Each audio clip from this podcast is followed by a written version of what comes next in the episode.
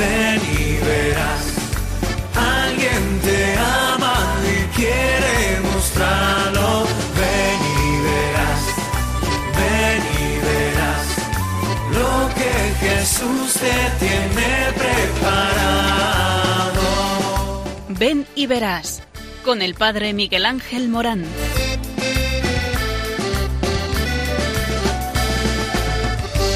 Aunque sean muchas las preguntas si te surgen tantas dudas, decir verdad lo que te canta.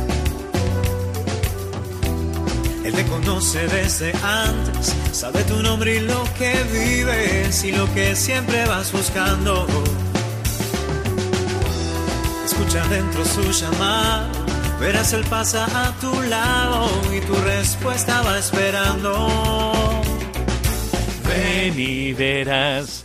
Ven y verás. Muy buenas, buenas noches. Hoy el ven y verás que habla de ti. Eh, porque este ven y verás es para ti. Sí, sí, tú que me escuchas. Eh, Dios eh, te convoca y te convoca en una iglesia para que descubras tus dones. Estamos en cuaresma y la cuaresma es para descubrir aquello que el Señor te ha regalado, los dotes, los dones que Dios eh, ha eh, sembrado en tu corazón y en tu vida para el servicio de los demás. Cuando Dios da un don, no lo da para que nosotros nos lo queremos y nos lo comamos con patatas. No, no, no. El don es para darlo a los demás. Y esto es lo que Dios ha hecho con cada uno de nosotros. Nos ha dado ciertos dones para que podamos vivir un estado de vida dentro de la iglesia y poder con este estado servir a los demás. Y eh, así el Señor nos regala, regala la complementariedad de eh, todo este engranaje precioso diseñado por el amor de Dios para que este amor esté presente en todos los corazones a través de las mediaciones, a través de un buen matrimonio cristiano que vive su fe, a través de un sacerdote máquina de hacer el bien, a través de eh, la vida religiosa eh, con la radicalidad evangélica, la pobreza, la castidad, la obediencia y con ello hacer presente a Jesucristo vivo entre nosotros eh, por todas estas estos consejos evangélicos que nos llevan a percibir a Jesucristo en medio de nosotros.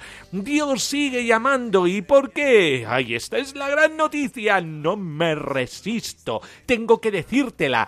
Sí, es esta noticia. Dios te ama y porque te ama se muestra a ti y se muestra enviándote, eligiéndote y enviándote y te envía a dónde? A una misión. Y es que cada uno de nosotros en el encuentro con Jesucristo nos damos cuenta que estamos hechos para el servicio a los demás, para entregar la vida a los demás. Y esto de entregar la vida no es entregar la vida. Oh, no, no, no. Es el poderla vivir con todo el significado que tiene la vida.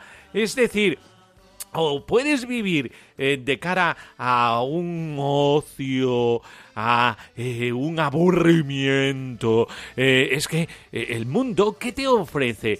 el Papa Francisco nos habla una y otra vez de la mundana, y, esta esta percepción del mundo que parece que sota, caballo y rey, lo mismo, el poder, el tener, el ser, el placer y de verdad que eso no va a llenar tu vida, es que no va a llenar tu corazón, la mundanidad hace eh, que el corazón del hombre se seque. Y es que Dios te quiere vivo. ¿Y cómo hace vivo el corazón del hombre Dios?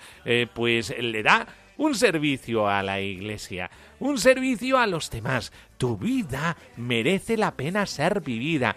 Tu vida es para el otro. El otro con mayúscula, Dios. El otro con minúscula, el hermano. Y siempre cuidándote a ti. Eh, porque Dios lo primero que hace es cuidarte a ti. Por eso cuando yo digo entregar la vida, eh, no es algo eh, sacrificado solamente, o no es algo penoso, o no es algo eh, que te va a rasgar la vida. Es que muchas veces hemos pintado la vocación como si fuera solo renuncia para héroes y que te va a quitar la alegría de vivir. Eh, pues no, fíjate.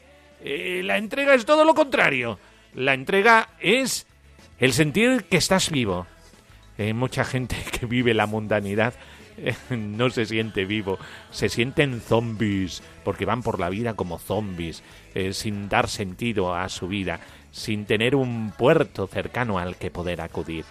Por eso el que tiene una vocación sabe hacia dónde va y va hacia aquello eh, que es eh, lo que muestra al corazón humano que está vivo, ah, que muestra el latido espiritual de su corazón. El sentirse vivo significa amar. Amar y engendra la paz interior, la alegría. Por eso cuando hablamos de entrega de la vida, eh, no se habla solo de sacrificio, no se habla solo de negarse a sí mismo, es que te encuentras realmente con tu propia existencia, te sientes realizado, es una vivencia. Eh, por eso, eh, cuando Jesucristo nos habla eh, de el Padre nuestro, cuando Jesucristo nos habla de las bienaventuranzas, cuando Jesucristo nos habla de el sermón del monte, lo que está hablando es no de formulaciones, no es de teoría, es la experiencia es la vivencia de alguien que vive una relación con el Padre que es fundante, que hace de la vida algo distinto. Y esto es lo que te eh, desde Radio María y en el Ven y Verás te anunciamos. Una vida distinta y muchos de los que estáis escuchando diréis, si es que yo la necesito, si es que yo necesito una vida distinta, pues mira, aquí te la ofrecemos. Eh, tantas apatías, tantas negatividades, tantos pesimismos, eh, tantos miedos ahora con el coronavirus, ¿verdad? Eh, qué hermoso sería escuchar a el obispo de Ars en la propuesta que hace a todos los cristianos de atender a los enfermos.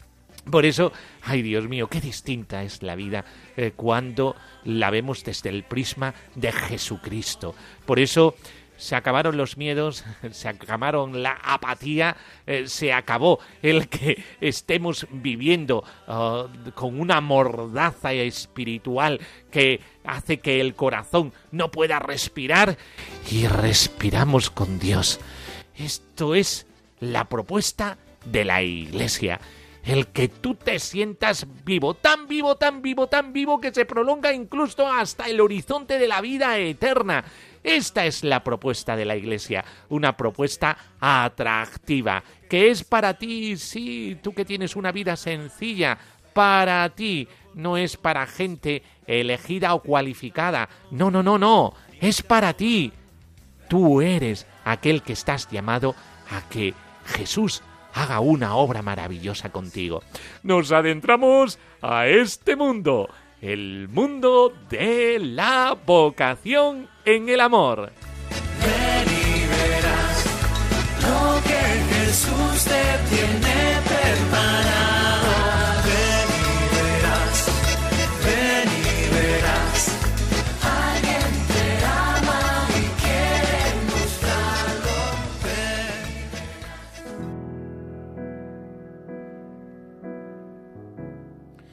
Dios Padre bueno, que en tu providencia amorosa cuidas de los hombres, te rogamos que siembres con abundancia en el campo de la Iglesia la semilla de la vocación.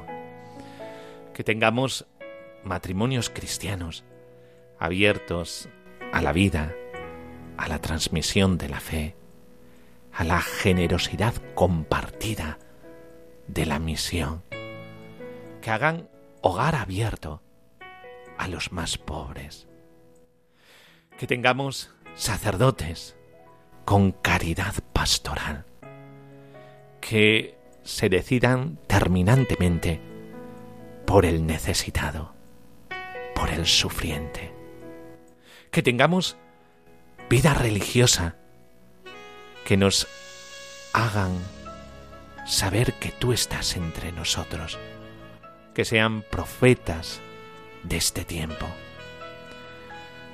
Por eso, Señor, haz que esta vocación sea acogida con alegría en corazones nobles y generosos, que maduren en el son de tu corazón y sean para nuestro mundo, con su palabra y ejemplo, semillas de esperanza y testigos de tu amor.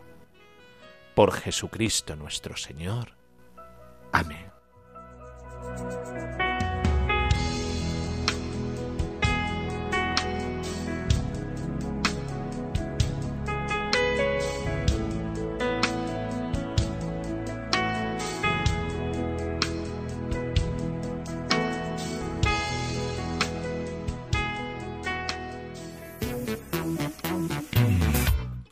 El Papa responde con una carta personal a un obispo que le compartió su iniciativa vocacional. Las cosas del Papa Francisco respondió con una carta escrita de su puño y letra a la misiva que le envió eh, Monseñor Mario Spacchi, obispo de Caranavai, Brasil, eh, para narrarle sobre su iniciativa evangelizadora.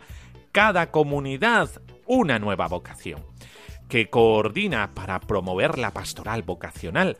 El obispo dijo que fue una explosión de alegría cuando abrí mi correo electrónico y vi como remitente San Pedro, Vaticano, con un archivo adjunto en PDF del Papa Francisco. La misiva del Papa comienza con una exclamación y un agradecimiento. Me gusta mucho este trabajo por las vocaciones. Gracias por lo que haces. Dios mediante eh, nos veremos en febrero, decía eh, el Papa Francisco en la visita a Límina. Eh, por favor, reza por mí para que yo también pueda tener una iniciativa para con los demás y haga una propuesta vocacional tan interesante como la tuya. Por eso que el Señor te bendiga y la Virgen te proteja, escribió el Papa Francisco.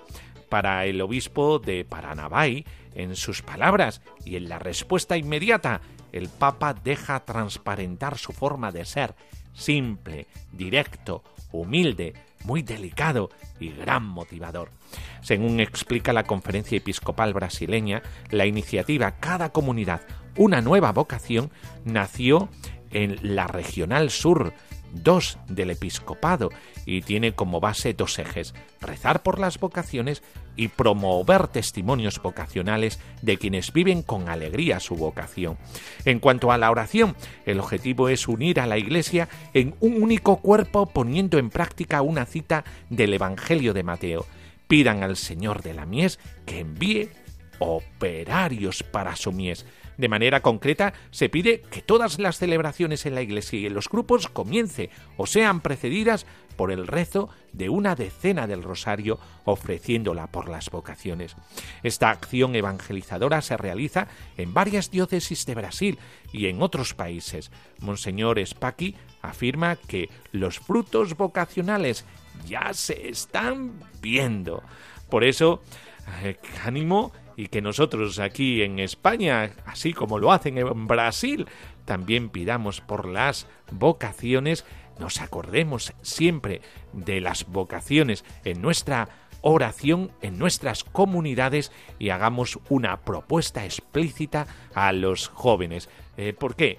Porque vivir la vocación de cada uno es sentirse vivo y alegre.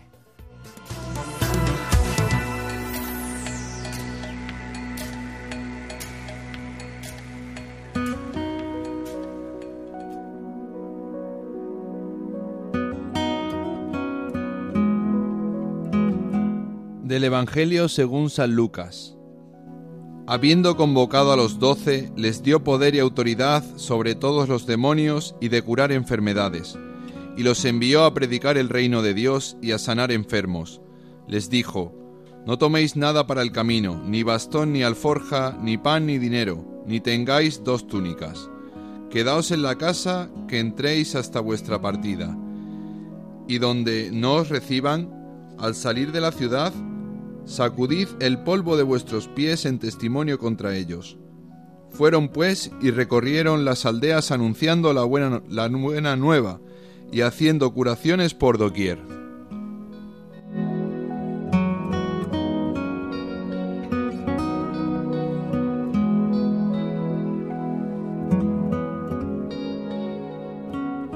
Bueno, pues vamos a hablar hoy de la vocación como un estado de vida dentro de la Iglesia y por lo tanto desde la comunión en la Iglesia.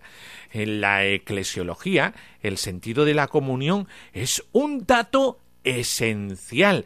No hay ninguna realidad importante dentro de ella que no esté marcada por el signo de la unión entre los hermanos. Eh, por eso, eclesia significa asamblea. Y como dice el catecismo de la Iglesia Católica en su compendio, una asamblea convocada por Dios, un pueblo de Dios convocado por Él eh, para vivir la fe, para celebrarla y para sentirnos todos unidos en el servicio, el servicio de unos con otros.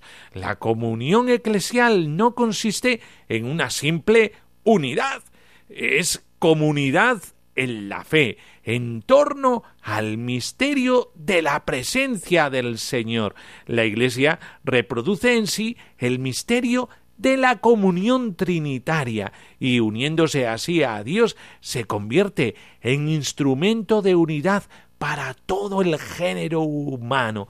Es tan importante la Iglesia para la unidad de todos. De aquí se deduce que eh, la comunión en, el misterio de Cristo no es solamente intraeclesial, más bien se proyecta hacia todo lo humano de todos los tiempos.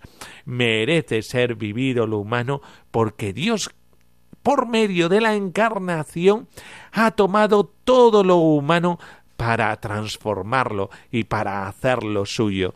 Merece ser vivida tu vida, merece ser vivido todo lo humano y todo en esa unión que Dios estableció entre la humanidad y Él, la Trinidad. La Trinidad misma es comunión y la humanidad está unida en comunión y merece ser vivido. Esta, unidad se basa en el amor. Las vocaciones específicas se hallan en el mismo dinamismo de comunión que la vocación cristiana fundamental. Laicos, religiosos y ministros ordenados tienen como nota esencial el sentido de la comunión cristiana y por ello al hacer la teología de las vocaciones es necesario tener muy en cuenta el concepto de la comunión. Hay una profunda unidad entre la comunión y la misión eclesial, tanto que se puede decir que la primera misión de la Iglesia en el mundo consiste en ser signo de unidad. Lo mismo sucede con las vocaciones. Su primera misión o encomienda salvífica es comprenderse y proceder desde y para la comunión.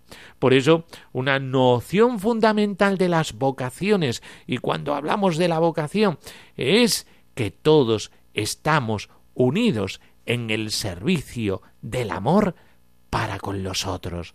Las vocaciones se comprenden teológicamente como funciones específicas dentro de la economía de salvación, dentro de la salvación. Una función es mucho más que una tarea, supone una manera concreta de ser para la comunidad. En los relatos bíblicos de vocación esta encomienda globalizante que tiene por objeto toda la vida y existencia de aquella persona que está llamada por Dios es muy clara. No son funciones excluyentes, sino complementarias, eh, de modo que aquello que se dice como específico de los laicos debe ser vivido en alguna medida analógicamente por todos en la Iglesia, y así recíprocamente unas vocaciones y otras. Así la secularidad de la Iglesia es expresada y vivida de un modo especial por los laicos. La radicalidad del seguimiento de Jesús, propia de todo bautizado, es mostrado con mayor claridad por los religiosos. El cuidado por la comunidad de los fieles, que debe interesar a todo creyente, a todo fiel cristiano eh, que forma parte de una comunidad parroquial, de una comunidad cristiana, es el encargo especial del ministerio ordenado. Por ello, es necesario afirmar la continuidad y armonía entre la vocación común bautismal y su vivencia en las vocaciones específicas. Eh, desde este punto de vista, hay mucho más de común que de diverso en ellas, en los diferentes estados de vida, en el estado del matrimonio cristiano, en el estado del sacerdocio, en el estado de vida religiosa. Al definir funcionalmente las vocaciones se destaca su sentido de comunión. Las vocaciones nacen de la comunión eclesial y tienen la encomienda de acrecentar cada una desde su propia especificidad dicha comunión. Su misma complementariedad hace ver eh, que quien muestra el rostro de Dios y de Cristo a los pueblos no es una vocación específica, sino el conjunto de los creyentes que reunidos en el Espíritu Santo se manifiestan como el cuerpo eclesial bien armonizado. Por eso, en los estados de vida, las vocaciones específicas se concretan todavía más en los estados de vida, el celibato, la soltería, el matrimonio, la viudez, la vida comunitaria o eremítica, la eh, profesionalidad, etc. Son especificaciones más detalladas de la vocación personal. De esta manera se va concretando un camino vocacional hasta constituirse como una llamada única de Dios e irrepetible. Es posible hacer un estudio más detallado de las funciones y significaciones eclesiales de los diferentes estados eh, de vida. En sus funciones brilla también la complementariedad. En el conjunto de los estados de vida podemos descubrir el valor amplio de la comunión eclesial y la variedad de caminos por los cuales el hombre responde a la llamada de Dios. Por tanto, no vale ninguna oposición entre los estados de vida, más bien hay que destacar su sentido en torno a la comunión eclesial. El laico necesita del sacerdote, el sacerdote necesita del laico. El laico necesita la vida religiosa con sus diferentes carismas. El sacerdote necesita la vida religiosa en donde se expresa el sentido profético de a lo que estamos llamados. Es decir, todo, todo es necesario en la Iglesia. Todos necesitamos de la comunión de todos estos estados de vida y, por lo tanto, todos formamos Iglesia, cuerpo de Cristo, y que así, unido, nos manifestamos a toda la humanidad. Y por eso se puede decir que la complementariedad vocacional desciende hasta el ámbito eh, de las tareas. Desde este punto de vista, repugna toda celotipia en las actividades como opuestas a la vivencia de la comunión. La colaboración ta usual en nuestro tiempo es a este nivel un signo de comunión eclesial, al no ser las tareas, sino las funciones las que definen el valor y especificidad de una vocación. Las tareas tendrán que adecuarse a las funciones, eh, de manera eh, que se conviertan en un cauce de expresión del don del Espíritu recibido por quienes tienen encomendada una función específica dentro de la Iglesia. Varias vocaciones colaborando en una tarea mostrarán con mayor claridad el sentido del don recibido. Eh, por eso, qué importante es saber que todos los estados de vida son necesarios por sí mismos, tienen sus funciones propias y en las diferentes tareas de la Iglesia son necesarios todos, los laicos en el matrimonio, en la vida de profesionalidad, los sacerdotes en sus tareas pastorales, en la misión de evangelizar junto con los laicos y los religiosos, y los religiosos con sus diferentes carismas, con los enfermos, en la vida religiosa, en los diferentes, las diferentes lugares eh, en donde se van desarrollando eh, su carisma, en la enseñanza, en el atender a los enfermos, en las necesidades eh, que tenga la Iglesia. Todos son necesarios en la Iglesia y por eso es necesaria la comunión eclesial en todos los estados de vida. Nada, que el, sacerdote necesita de sus laicos, eh, los religiosos necesitan de eh, el sacerdote. Así, todos nos necesitamos. Por eso, son vasos comunicantes de caridad que hace a la Iglesia ser Iglesia en medio del mundo.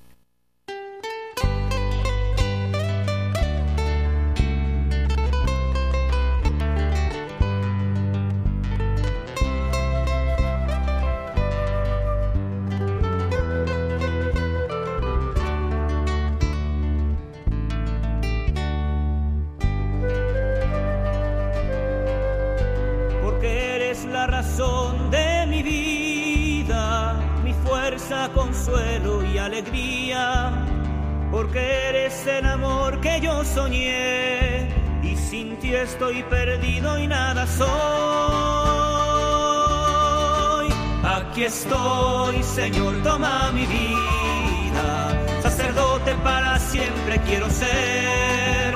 Aquí estoy, Señor, toma mi vida, sacerdote para siempre quiero ser.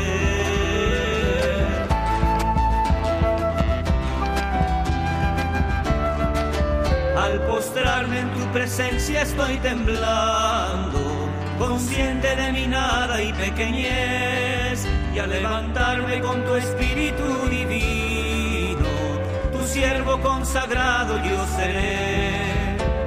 Mi vida como santo relicario, presencia a los hombres llevará, y en mis manos tus manos los bendecirá y en mí tu corazón los amará.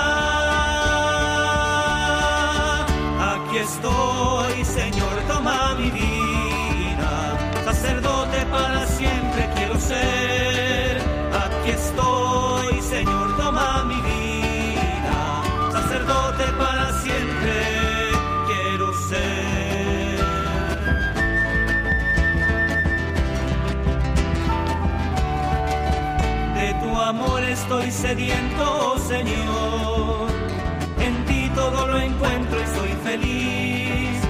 Y en mi pecho tu palabra incontenible. Con su fuego al mundo entero abrazaré. Y no importan ya las dudas y el temor. Tu amor todo lo puede y venceré. Y no importa lo que venga hacia mi lado.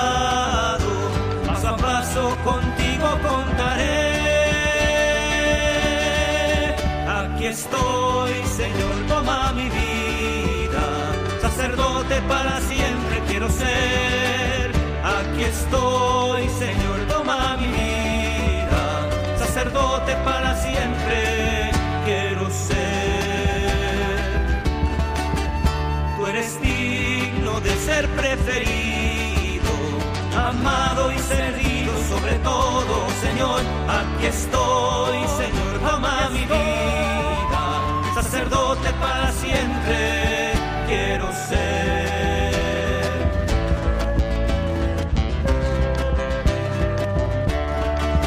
Aquí estoy, Señor, ama mi vida, sacerdote para siempre quiero ser.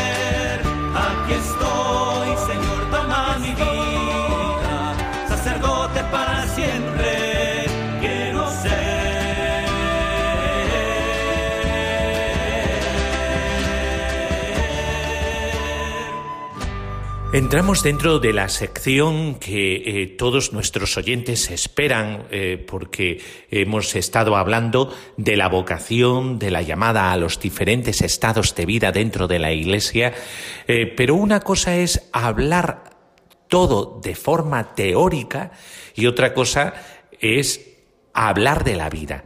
Y por eso esta sección habla de los testimonios vivos de aquellos que están viviendo el matrimonio cristiano, el, eh, la vida religiosa, eh, la vida sacerdotal. Y toca hablar del sacerdocio. Y el sacerdocio que se encarna en una persona con una opción concreta, una opción propia, eh, que intenta vivir el sacerdocio en las periferias existenciales. Y nunca mejor dicho, eh, porque eh, intenta vivir su sacerdocio entre los más pobres, las urdes de Extremadura. Eh, es un paraje precioso en donde eh, pues eh, se encuentra con el mundo rural, esta España vaciada de la que últimamente se habla tanto, y allí intenta ejercer su sacerdocio y ser un buen pastor. Entre las personas humildes que quedan en los pueblos. Hay incluso pueblos muy reducidos en personas. Eh, por ejemplo, algún pueblo que otro que tiene, eh, tiene unos eh, 50 habitantes.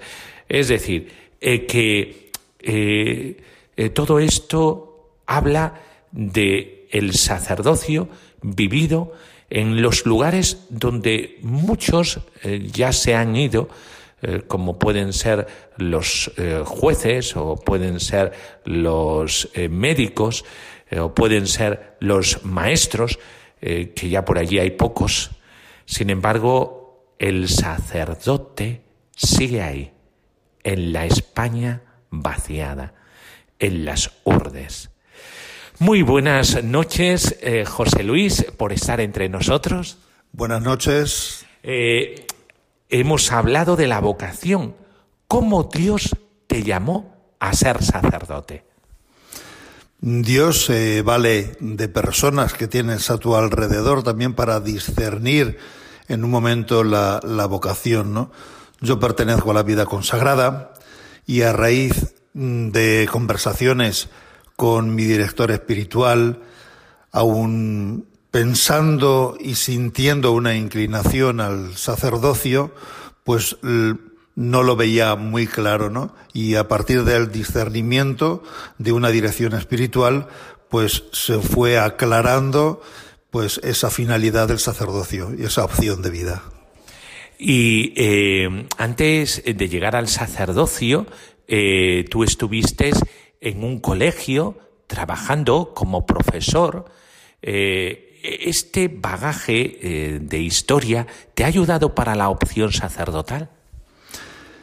Obviamente el trabajar en la enseñanza siempre es un camino que te predispone a estar un poco pendiente en los demás. Si te gusta tu oficio, tu profesión y en concreto relacionarte con las personas, pues sí que eh, te facilita el tratar con otro, con otra serie de, de personajes, por así decirlo, ¿no? Yo trabajaba con adolescentes y ahora he cambiado la adolescencia pues con otro tipo de, de personas de, de edad avanzada, que son la realidad en la que yo me muevo actualmente. Eh, José Luis, eh, qué importante que hayan escuchado los oyentes de Radio María que son muy importantes las vocaciones y que es importante eh, las mediaciones. Eh, claro, uno puede llegar a la vocación cuando ha tenido una mediación que le has sabido llevar. Eh, y has apuntado el director espiritual, el acompañamiento. Es importante a la hora de discernir el carisma que tiene uno y la vocación que tiene uno eh, con un acompañante? Para mí ha sido importantísimo porque si no podría haber ido por las ramas, ¿no? Esto es lo mismo que quien se adentra en el mundo del montañismo, del senderismo. Si no vas con alguien que conoce pues el campo conoce la montaña, difícilmente podrás llegar siempre a la cima, ¿no? Y te irás perdiendo por los caminos. Un acompañamiento espiritual es importante porque muchas veces eh, nos enredamos con cosas que no tienen sentido, no tienen importancia y esa persona nos ayuda a vislumbrar y, hacernos ver cuál sería el camino más conveniente a elegir, pero eso sí, la opción siempre es personal, el acompañamiento como, y el acompañante, como bien se dice, lo que hace es acompañar. El que toma las decisiones es uno mismo, nunca es coaccionado, se opta siempre libremente. Pero lo que sí que es cierto que ese acompañamiento es muy importante precisamente para ver las cosas claras, para saber qué es lo que Dios pide a cada uno, saber qué cosas debemos escoger y qué otras cosas debemos, ir dejando de lado, que son un lastre y, una carga innecesaria que llevamos en nuestra vida. Y hemos hablado de la España vaciada y te ha tocado eh, un servicio precioso a un lugar emblemático de Extremadura, de la diócesis de Coria Cáceres, en el norte de la diócesis, entre las montañas, y es las Urdes. Eh, mucha gente que nos están escuchando, eh, pues han escuchado de las Urdes eh, como un lugar muy pobre, donde Alfonso XII, creo yo, ¿verdad? O Alfonso XIII, Alfonso XIII, perdón, Alfonso XIII visitó y era un lugar pues muy empobrecido. ¿Te ha tocado ahora ir a estas urdes que son nuevas? Eh, no es como eh, las urdes eh, que pisó Alfonso XIII. estas urdes ya materialmente pues están bastante bien, las infraestructuras han cambiado totalmente, pero sí que tiene una gran pobreza, y esta pobreza la falta de habitantes. están despobladas. En, hace una década eh, las Urdes contaba casi con 5.000 personas. Ahora puede rondar pues menos de mil personas, ¿verdad? Las Urdes. Entonces, eh, háblanos, háblanos de esta misión, la misión que se te ha encomendado como sacerdote. ¿Qué pueblos, a qué pueblos asistes? Y más o menos los habitantes que hay y cuál es tu función en esos pueblos. Bueno, las urdes se dividen en dos partes, lo que llamamos urdes bajas y urdes altas. ¿no? Las urdes bajas es una zona mm, agrícola, pero que tiene mucho más terreno, más llano, donde se puede sembrar, cultivar, sobre todo el olivo y la cereza, ¿no? con denominación de origen de Valle del Jerte. Obviamente, las urdes siempre ha sido un lugar, pues, el trabajo ha escaseado y obligó a generaciones pasadas a emigrar al norte de España y a otros países de, Europa, sobre todo Suiza y Francia. Actualmente todas esas personas han ido regresando, han construido, hay casas buenas y ya la pobreza que antaño existía pues ha desaparecido porque las personas que hay allí todas son jubiladas y tienen su pensión pero la gran pobreza actual de las urdes es precisamente eso, la soledad de los mayores, porque la gente joven está trabajando en las ciudades y también viven en las ciudades para dar un futuro mejor a sus hijos en cuanto a la enseñanza, en cuanto a la educación, que en los pueblos pues es muchísimo más difícil porque tienen que ir autobuses recogiendo por todas las alquerías y todos los pueblos. Actualmente, en el último censo que hicimos entre las dos, las urdes altas y las bajas, no llegamos a los 5.000 habitantes. En la parte que a mí me corresponde, que es de las urdes altas, yo puedo tener pues una población entre todos los pueblos de unos 700 habitantes. Y estamos hablando de siete municipios con sus alquerías correspondientes. Alquería quiere decir como aldeitas o concejos, pues que están alrededor de un pueblo determinado. Y ahí en los pueblos, pues está la iglesia o la capilla en algunos, en algunos casos. La población es una población muy mayor, los niños escasean. Yo puedo dar gracias a Dios que llevo dos años con dos niños que se están preparando para la primera comunión. Hay una catequista que sigue su proceso, al ser mujer, pues también tiene esa entrega maternal, eh, lo superviso yo, todos los días que hay catequesis estoy con ellos, pues rezamos juntos, se les da la bendición final y lo que más escasea, sobre todo en esa zona, precisamente por lo escabroso del, del paisaje, es que las celebraciones muchas veces eucarísticas suelen ser escasas porque la movilidad de las personas es muy reducida. La pastoral que yo llevo allí es visitar enfermos, visitar también a esos enfermos cuando van a los hospitales y sobre todo transmitirles el amor y la misericordia de Dios, decirles textualmente que son muy queridos por Dios, que Dios les ama y visitarles y seguirles en su enfermedad si están en el hospital, que también agradecer muchísimo. Las personas que viven en estos pueblos, como tú dices, son muy mayores y muchas de ellas en soledad. Y el sacerdote es el acompañante que no se olvida de ninguna de ellas. El pastor no se puede olvidar de sus ovejas. Y en cierta manera el sacerdote hace de todo, ¿verdad?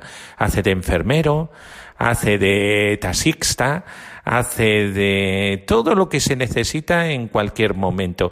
Háblanos un poquito de esa experiencia del sacerdote que vale para todo.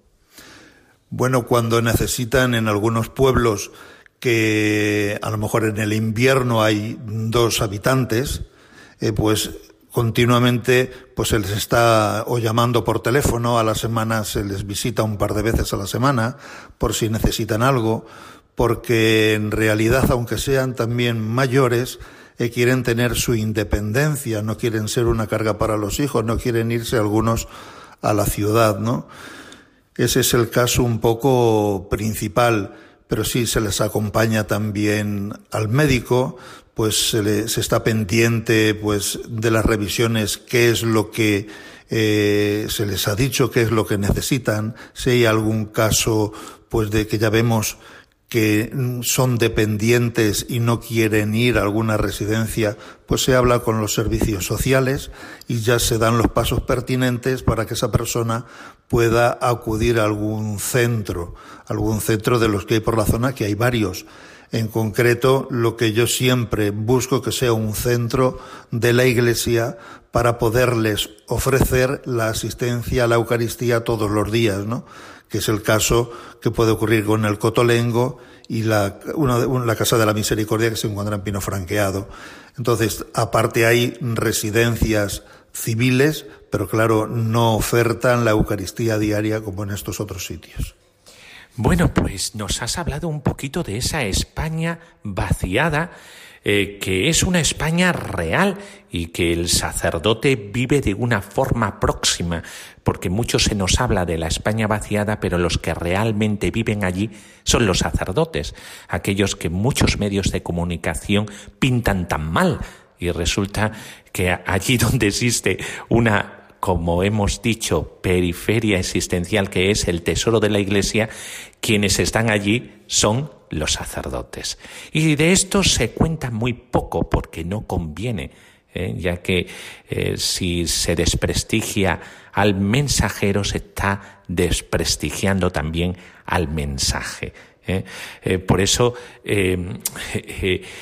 no conviene que se sepan estas cosas y resulta que los sacerdotes son los que realmente viven con la gente, están cerca de los que son más desfavorecidos y están ahí donde no están los políticos y donde no están los sindicalistas y donde no están incluso a veces eh, eh, servicios eh, que debería de tener todo ciudadano por ser ciudadano español.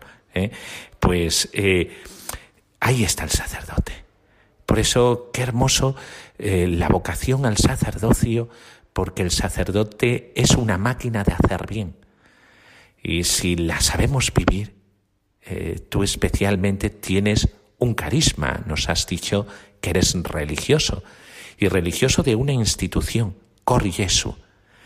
Eh, ¿Cómo se vive el sacerdocio desde el corazón de Jesús? Lo primero es transmitir a cada una de las personas con las que te encuentras que Dios está loco de amor por ti. Y esa locura de amor se tiene que transformar en una acogida por parte de cualquier miembro de nuestra institución, pero sobre todo acompañando no solo al enfermo, a la persona desvalida, sino a cualquier eh, ciudadano del pueblo, ¿no? de mediana edad inclusive. Allí todos nos conocemos, todos nos saludamos, nos, nos echamos en falta unos a otros cuando hay alguno que no lo vemos durante uno o dos días. Entonces, somos como una familia en la que eh, todo se sabe, todo se conoce y todo el mundo pues se quiere en el fondo, aunque haya diferencias. Pero la vivencia principal nuestra es transmitir al que te encuentres en tu camino que Dios te ama y en ese amor de Dios que es extensible a todos, porque este Dios te ama, eh, no solamente eh, se lo comunicamos a esta gente eh, de las urdes, sino también a todos los oyentes de Radio María. Qué importante es que nos fijemos en el corazón de Cristo y cómo Él nos ama a pesar de nuestros pecados. Por eso Dios te ama.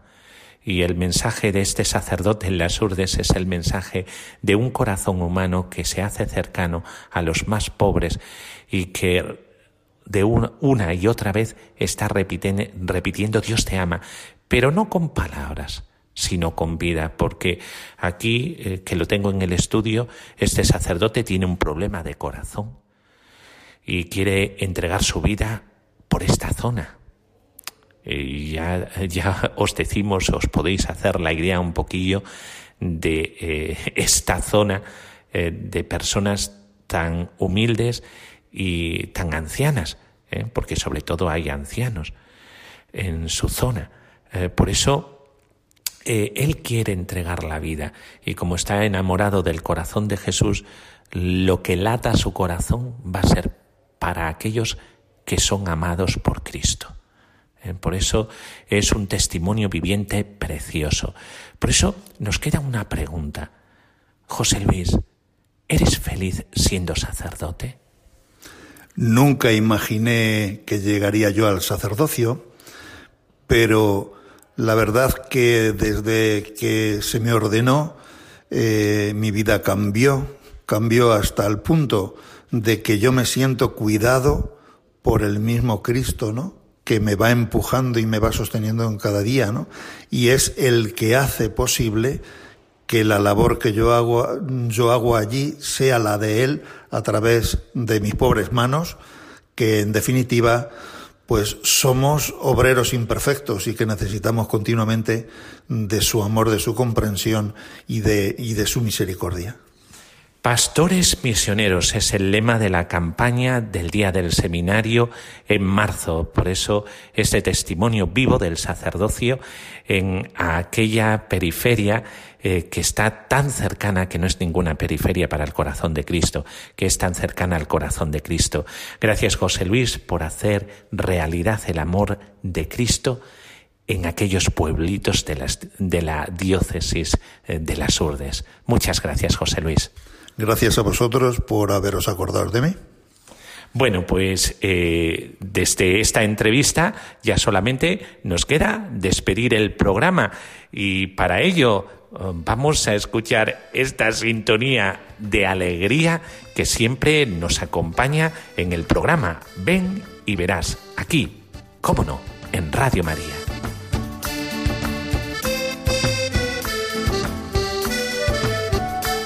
Y esta sintonía quiere ser expresión de la alegría de la vocación y la alegría entre aquellos que nos tocan servir. Y es que es hermoso el servir a los demás, a los ancianos en los pueblos, en la España vaciada, como hemos escuchado en la entrevista tan hermosa eh, que nos ha brindado José Luis. Eh, eh, la iglesia tiene un sentido armónico que hace de la sociedad una sociedad más hermosa. Por eso, ahí donde se le necesita a la iglesia, allí está y hace a la sociedad más humana. Por eso Qué bueno el testimonio de este sacerdote que hemos escuchado. Y ya sabéis, podéis comunicarnos vuestros testimonios a el correo electrónico para que aquí en Ven y Verás eh, podamos hablar de esos testimonios y los podéis eh, enviar por medio de correo electrónico. Ven y Verás 1 en número arroba radiomaria.es, ven y verás uno arroba radiomaria.es y de esta manera eh, poder compartir con nosotros en estas ondas de la esperanza aquello eh, que haya hecho Dios con vosotros en esta historia de salvación que es una historia de amor con cada uno. Pues nos despedimos, la bendición de Dios Todopoderoso, Padre, Hijo y Espíritu Santo, descienda sobre vosotros. Amén. En el control Vicente Rosso y aquí en el micrófono el Padre Miguel Ángel Morán, eh, para que podamos acompañaros en este sentido de la vida que es el sentido de nuestra felicidad. Hasta el próximo programa. Ánimo y a vivir nuestra vida de cara a Dios y de cara a nuestra llamada personal.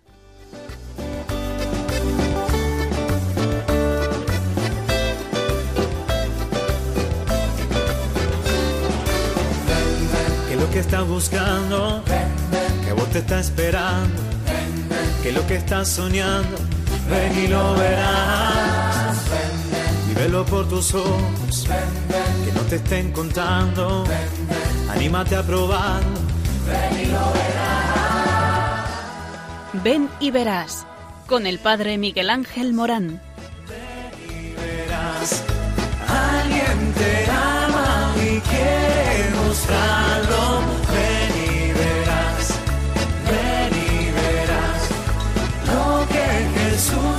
tiene perdón.